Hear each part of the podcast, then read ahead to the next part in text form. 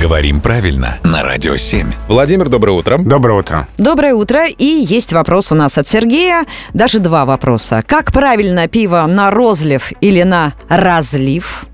И как правильно мураши или муравьи? Все объединим сразу. Да, и это есть смысл объединить, потому что здесь нет разницы в значениях в каждой паре, но есть разница стилистическая. Разлив через «а» — это общеупотребительное, а розлив — профессиональный вариант. Ага. Да, вот на этикетках можно встретить розлив или на ценниках, или где-то еще, это именно профессиональное.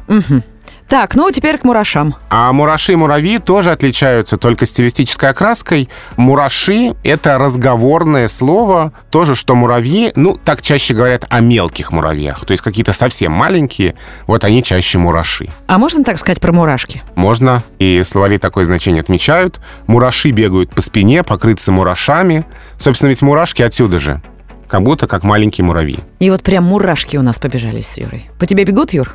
Кстати, мурашка можно использовать и в значении мураш, то есть муравей. Мурашка бежит к муравейнику. У меня вроде не бегут пока. Все хорошо. Спасибо большое, Владимир. Спасибо.